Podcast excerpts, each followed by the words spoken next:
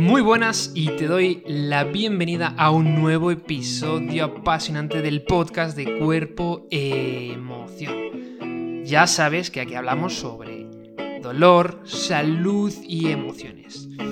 En los episodios anteriores, en los episodios anteriores, hemos aprendido que las emociones son útiles en el día a día de nuestra sociedad tan avanzada, tan tecnológica, tan de redes sociales.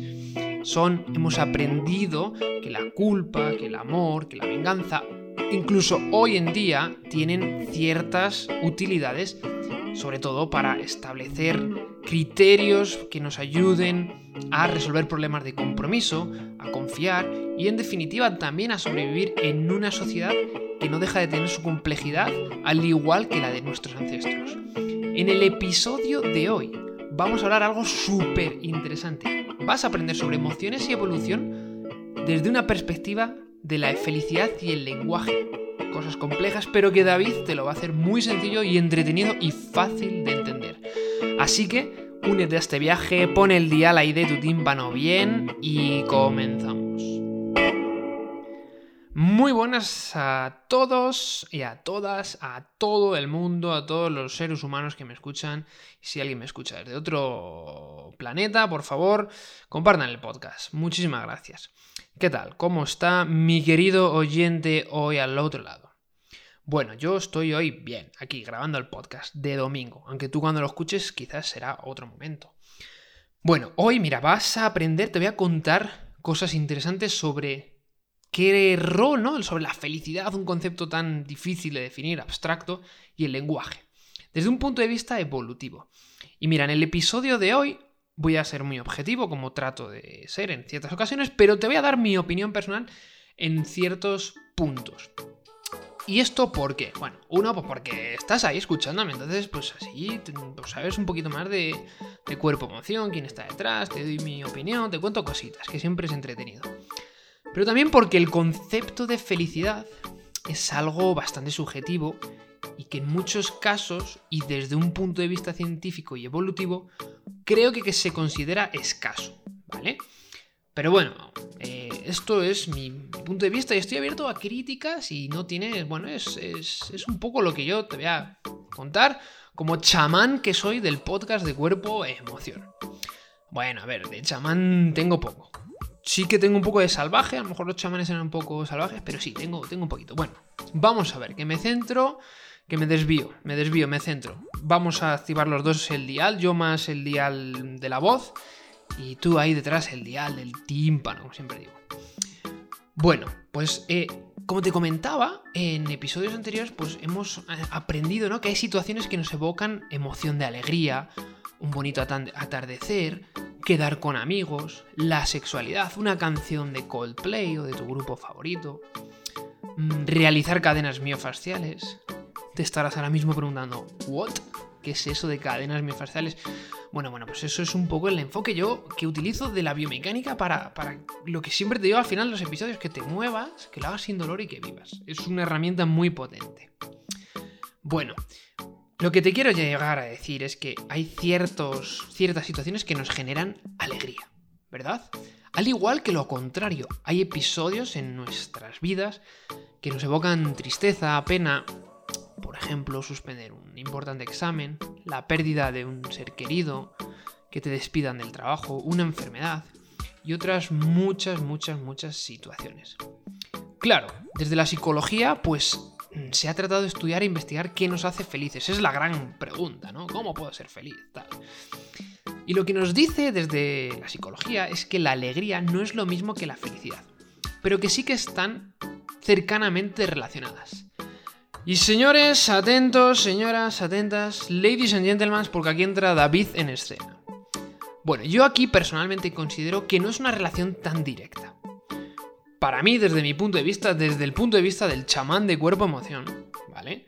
La paz mental, la aceptación de uno mismo, la tranquilidad interior, son aspectos fundamentales que no fáciles de lograr, pero que creo que están asociados con la felicidad, no solo el vínculo de la alegría. Para mí la constante alegría no está asociada a la felicidad, puede ser una consecuencia, ¿no? pero creo que hay muchos otros aspectos. Por eso te decía que es complejo, ¿no? Porque es un concepto abstracto y lo que a una persona le parece que le hace feliz, a lo mejor a otra no. Bueno, ¿dónde está el punto común? Ahí es un poco lo que trata la ciencia a veces de, lograr, ¿no? Pero bueno, lo que nos viene a decir eh, la ciencia, la psicología en este caso, es que la alegría es una emoción básica y que por tanto es de corta duración. Me tomo un helado, ¿no? En verano, en veranito, ahí, qué rico el helado, y te sientes alegre. Pero al día siguiente su efecto pues no, no mantiene la intensidad latente de esa emoción de alegría. Sin embargo, la felicidad y la tristeza son humores, son estados de ánimo muchos más duraderos. Pueden durar horas, pueden dudar, dudar, no, durar, durar, pueden, pueden, pueden, pueden durar hasta días y meses, ¿no? Y claro, es que es de sentido común que, por ejemplo, tú cuando estás mm, feliz, pues estás más susceptible a reaccionar alegremente a ciertas noticias. Y lo contrario, cuando estás en una época más triste o, bueno, pues es, es normal que reacciones de manera más sensible a ciertas noticias que te puedan causar tristeza, por ejemplo. Otra cosa muy común que yo observo mucho a veces en las neuras de a veces las personas y de este mundo caótico en ciertas ocasiones es que cuando alguien tiene un humor muy ansioso o estresado, que esto es muy típico, escúchate los episodios sobre el estrés que son la leche. Son largos, sí, pero son muy buenos. Muy buenos. Bueno, lo que te quiero decir es que cuando yo observo muchas veces que hay gente que tiene un humor ansioso, que eso ya puede venir por muchos factores, ¿no? Puede ser algo circunstancial, puede ser algo más de la personalidad, pero responden de manera más reactiva y ansiosa ante situaciones que son neutras. Bueno, y entonces, David, mm, ¿cómo se investiga esto de, de, la felicidad, no? Porque es difícil, ¿verdad? Pues sí, pero mira, desde la psicología pues lo hacen a través de la satisfacción general de las personas con esto en realidad no están investigando la alegría, sino la felicidad. ¿Cómo lo hacen? Pues mira, muy sencillo, a través de grandes bases de datos. Y lo que se ha podido observar es el típico viejo cliché. Que tú lo sabes. ¿Cuál es el típico viejo cliché si yo te digo, ¿qué es lo que nos hace felices? Pues probablemente dirías, las cosas más materiales no son una ruta eficaz para la felicidad. Sí que apuntan, ¿no? La ciencia de que una solvencia económica es importante para evitar precisamente ciertas causas de infelicidad, como por ejemplo el pasar hambre o, la falta de atención sanitaria, ¿no? Pero mira qué interesante, hay estudios científicos que cuando algunas personas ganan la lotería, ¿no? Qué maravilla, me han tocado 500.000 euros o 500.000 pesos, que sea. Bueno, 500.000 pesos no sé a cuánto equivale. Me perdonan mis oyentes de Latinoamérica. A los que siempre saludo, siempre saludo, yo no sé por qué, qué me pasa con Latinoamérica. Me gusta, vale. Bueno, pues las personas no son directamente más felices porque les haya tocado la lotería. Se ha podido observar que la euforia pasajera de ganar la lotería en la gran mayoría no causa una satisfacción duradera. De hecho, se ha podido observar que las personas que estaban felices antes de que les tocaran la lotería vuelven a estar felices después. Y aquellas personas que estaban tristes vuelven a estar tristes después. Bueno, pero aquí redoble de tambores porque entra de nuevo el chamán David aquí en escena. Mi opinión personal es que yo creo que aquí hay varios problemas. Uno, es importante considerar la asociación que uno tenga con el dinero. Es decir, ¿qué quiero decir con esto? Pues que si una persona, si tú ganas la lotería, si tú, mi oyente, ganas la lotería y sabes utilizar ese dinero de manera inteligente porque tienes una asociación hacia el dinero, una serie de valores buenos, es decir, no solo para el beneficio de uno mismo, sino para ayudar a cambiar y a mejorar la vida de la gente, eso genera una satisfacción brutal, brutal. Porque, por ejemplo, no, decimos, no, el dinero, pues no, no, no, estos estudios te dicen esto, ¿no? Pero mira, a mí se me ocurre algo muy material sería construir un hospital en Ghana. O no sé, una fundación que reparte comida sana a personas en situaciones desfavorecidas. O construir un centro deportivo, yo qué sé, en Taiwán para que haya niños y gente que pueda hacer deporte y ejercicio. Bueno, yo entiendo el mensaje que transmiten, pero creo que el enfoque no es tan binario de blanco o negro. Con el dinero se pueden hacer grandes cosas, pero claro, es cuestión de la persona, no del dinero en sí. Es un medio. Pero bueno, yo entiendo el punto de vista, porque puedes tener mucho dinero y si te pasan desgracias personales, ¿no? Mm, pérdidas, eh, o no sé, no tienes amistades de verdad, pues te puedes sentir muy infeliz. Bueno, hay estudios de hecho. Aquí el chamán se va, se despide el chamán y volverá luego más tarde. Bueno, hay estudios, de hecho, que un alto porcentaje de la gente que gana la lotería se arruina en un periodo de 5 años. Entonces, bueno, esto es un poco lo que yo te vengo a decir. Entonces, claro, según los estudios, lo material no es lo que causa la felicidad. Pues, pues David, cuéntame qué es. Bueno, pues volvemos a los clichés. La buena salud, los buenos amigos, las buenas relaciones familiares. Por el contrario, por la infelicidad se asocia a lo que te decía, a pérdidas personales. Y aquí otra vez vuelve, vuelve David, el chamán de cuerpo y emoción. Otra vez estoy aquí, mi querido oyente, otra vez bueno, yo de nuevo te lo vuelvo a repetir, creo que no es un enfoque tan binario en cuanto a las cosas que nos generan eh, felicidad, ¿no? Que es los clichés de la salud, los buenos amigos y las buenas relaciones familiares. Porque, por ejemplo, una causa de felicidad también, y que creo que es un pilar, es la relación que tú tienes contigo mismo. La relación que tú tienes contigo mismo. De hecho, bueno, hay otra serie de ejemplos que se me vienen a la cabeza como, bueno, pues no solo es las relaciones, sino, mira, hay un psiquiatra español que se llama Enrique Rojas, que yo recuerdo escuchar una charla suya en la que él decía que la felicidad es el equilibrio entre lo propuesto y lo conseguido. Que si lo piensas es bastante bueno, ¿no? Y esto es algo muy personal, ¿no? No es las relaciones, es algo muy del yo, ¿no? De, de, de ti mismo o de ti misma, ¿no? Lo que yo me he propuesto y lo que he conseguido. Más o menos hay un equilibrio. Probablemente te sientas satisfecha. Y esto es un poco lo que estudia, ¿no? La, la ciencia. Claro, puedes tener muy buenas amistades y relaciones, y buenas relaciones, incluso salud, y aún así no quererte ni respetarte ni aceptarte. Es decir, para mí hay un conjunto de factores, pero claro, por ejemplo, estoy de acuerdo que la salud es un pilar fundamental es un pilar fundamental. Claro, ¿qué es la salud, no? influye una cantidad de factores brutales. Y la gente pues no sabe lo que es realmente cuidar la salud y ganar salud. Pero bueno, puedes tener, por ejemplo, mucha salud y estar triste por unas circunstancias a lo mejor muy adversas que te hayan sucedido. Entonces, claro, hay que tomarlo esto, hay que a pies juntillas un poquito. Se va el chamán David. Pero antes de que se vaya, el oyente me, me pregunta, pero bueno, David, y entonces aquí tanta chapa que nos has metido con la evolución, ¿dónde entra la evolución aquí? Porque yo te he contado, ¿no? Que las emociones evolucionaron con una serie de propósitos o de funciones. Y la felicidad y la infelicidad no son emociones en sí, pero tienen que ver algo con la evolución. Están aquí por algún motivo. Bueno, pues sí. Mira, recuerda que las emociones de la alegría y la tristeza evolucionaron para hacernos actuar, para emprender una acción. ¿Recuerdas en los episodios anteriores? Me da mucha pena mudarme a una ciudad, celebro una fiesta de despedida con mis amigos.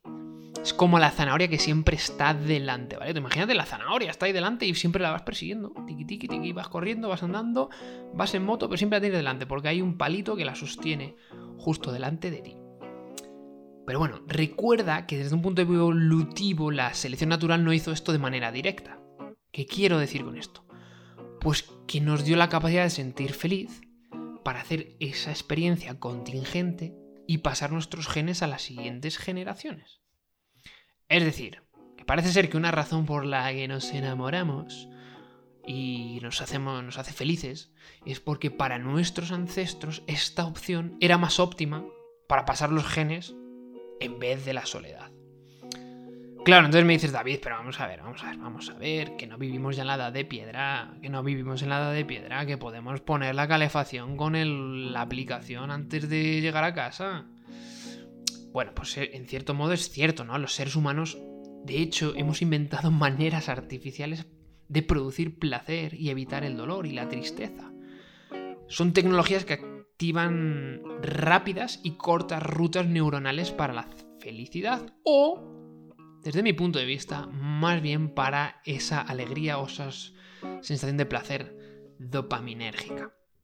Claro, mm, no necesitamos las cosas que nuestros ancestros necesitaban hace años, millones de años.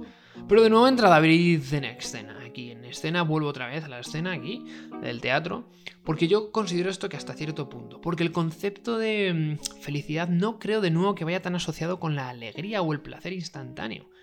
Y las constantes activaciones de, como te decía, de los circuitos dopaminérgicos. ¿Tenemos tecnologías para alterar nuestro estado de ánimo? Sí, a corto plazo. Pero ¿hasta qué punto es esto sostenible a largo plazo? De hecho, yo muy personalmente creo que la felicidad es algo que se consigue a través de algo endógeno, más que de algo exógeno, como con otras muchas cuestiones. Pero este es mi humilde chamán punto de vista, en el que puedes, a lo mejor, mm, em, bueno, simpatizar o no. Pero ¿sabes qué? Oyente, adivina qué tecnología de última generación tenían nuestros ancestros y que se ha ido desarrollando a lo largo de la evolución. Claro, porque te estoy contando aquí cositas de la evolución. Bueno, pues eh, nuestros ancestros tenían una tecnología súper de última generación, súper de última generación, mm, para, bueno, pues para la felicidad y la infelicidad. Adivina cuál es. El taparrabos.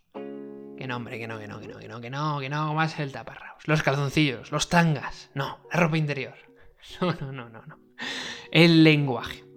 El lenguaje, esta es una herramienta que es una herramienta, el lenguaje, no el taparrabos. El lenguaje es una herramienta que no ofrece a simple vista beneficios genéticos, pero que a nuestros ancestros y a ti hoy en día nos ayuda. ¿Cómo que nos ayuda el lenguaje, David, para la felicidad? Pues mira, se parece ser que a través de tres tipos de rutas, que es súper interesante, ¿no? Que es el lenguaje nos ofrece consuelo a través de las palabras, entretenimiento y lo que yo denomino como desembuchar. Bueno, venga, David, cuéntame un poquito más de esto, ¿no? Está, interesante, está interesante el episodio de hoy, cuéntame un poquito. Bueno, pues el consuelo a través de las palabras. Piensa que nuestros ancestros se consolaban con abrazos y gestos de cariño probablemente antes incluso de que surgiera el lenguaje verbal. Es decir, mm, palabras de consuelo, empatía y consejos, ¿no? A través del, del lenguaje, de hablar, descubrieron que las palabras pueden ser potentes antidepresivos. Antidepresivos. Casi me cargo el micrófono. Pero mm, aquí continúo. Bueno, entonces, es algo innato. Es decir, un amigo tuyo se encuentra desanimado y tú tratas de dar tu mejor consejo para consolarle, para darle tu opinión, ¿no? Porque te sientes, no quieres que tu amigo esté así. Pero es que esto sucede también contigo misma, con tu diálogo interno, mi querido oyente. Porque cuando tratas de animarte, o haces todo lo contrario, que te destruyes con tu diálogo interno. En esta línea del diálogo interno es donde se sientan las bases de la terapia cognitiva. Que esto lo, bueno, lo, es, el pionero en esto es un psicólogo llamado Aaron Beck, en 1960. ¿Vale? Pero bueno, mm, lo, que, lo importante es que te quedes que identificar tus diálogos internos negativos y reemplazarlos por diálogos más racionales u optimistas es una de las claves para que tú te conviertas en tu maestro o en tu maestra de tus emociones. Y no que seas un esclavo. Bueno, esta idea está muy relacionada con lo que te contaba en la introducción. ¿Te acuerdas de la introducción? Una introducción diferente. Emociones, una introducción diferente. Te lo estuve contando hace muy poquito. Si no lo has escuchado, claro, es que hay que seguir. Por eso hay que llevar un orden, emociones, una introducción diferente y luego sigues con los capítulos siguientes. Porque ahí te contaba cosas sobre los estoicos. ¿Te acuerdas? Platón, que se tomaba ahí su joriyaki ahí en su taberna y pensaba sobre la felicidad y tal. Bueno, pues los estoicos, que no tienen nada que ver con Platón, eh, consideraban que los pensamientos generan emociones. Por ejemplo, ¿recuerdas sobre los episodios sobre optimismo y pesimismo? Bueno, lo que te surge que consideras una adversidad, imagínate, imagínate, estás cenando con unos amigos. Ahí te lo estás pasando bien de viernes noche, tal, cenando, y te manchas un vestido que llevas ahí, te has puesto potente esa noche y dices, me he puesto súper guapa, me he puesto ahí súper elegante. Y entonces te manchas. Te estás comiendo una hamburguesa y te salta ahí, yo qué sé, la mayonesa. Entonces empiezas a decir, joder, soy una estúpida, vaya manazas que estoy hecha, menuda imagen que estoy dando ante mis amigos. Y eso te lo dices tú a ti, a ti misma por dentro. Es muy probable que te sientas avergonzada, culpada, incluso enfadada contigo misma. Y no es que esto sea la panacea, ¿vale? El, dominar, el controlar los pensamientos y, y, reorientarlos. En ocasiones y en ciertas personas no hay terapia cognitiva que valga y en ciertos periodos. Mi opinión personal, de nuevo, es que lo endógeno es más sostenible a largo plazo. De hecho, hay estudios que la terapia cognitiva es igual de efectiva que fármacos antidepresivos como el Prozac, que es un fármaco.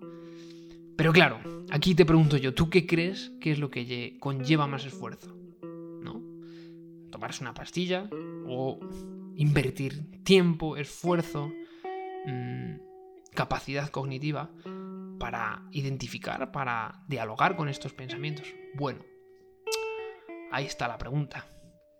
Entonces, David, David, me has dicho que nuestros ancestros, gracias a nuestros ancestros hemos desarrollado una super tecnología que es el lenguaje, ¿no? Que nos ayuda al consuelo. Bueno, la segunda herramienta tecnológica súper mega avanzada es que el lenguaje nos ayuda al entretenimiento. Es decir, a través de historias y de bromas, ¿no? Por ejemplo, los monólogos. Muy típico hoy en día. Y es que desde un punto de vista evolutivo, hay ciertas teorías de que el lenguaje sirvió para intercambiar información útil entre distintos grupos sociales.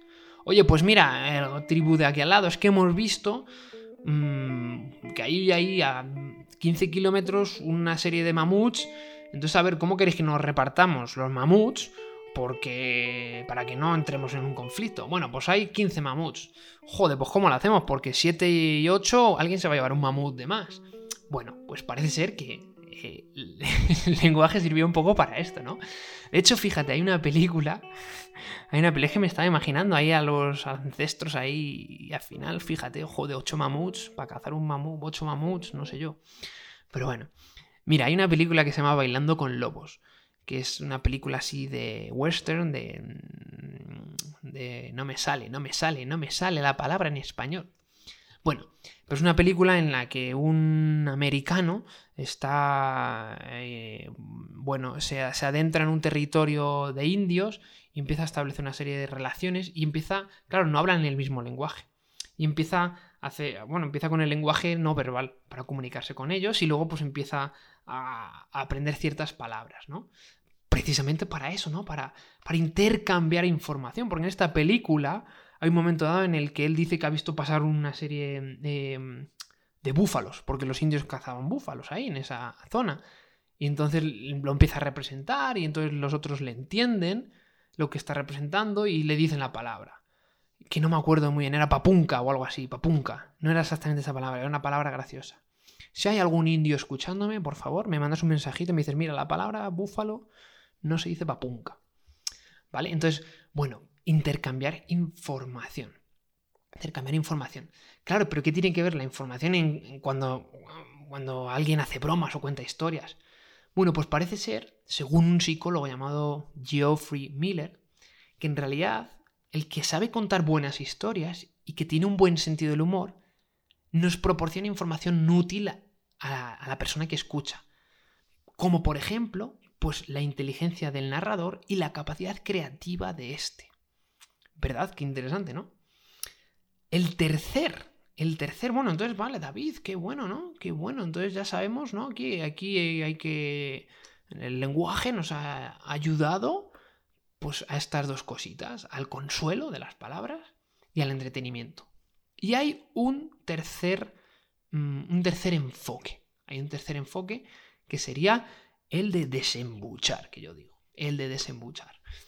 Pero qué interesante que fíjate que es tan interesante que lo vamos a dejar para el próximo episodio. Te voy a dejar con las ganas. Lo siento muchísimo, mi querido oyente, pero es que así, así vas a ir con, el, con la ilusión de decir, hostia, que David me va a contar en el próximo episodio lo importante que es esta super herramienta tecnológica que hemos heredado de los ancestros hoy en día, que es el de desembuchar. Es el, tercer principio de la felicidad, el lenguaje y la evolución.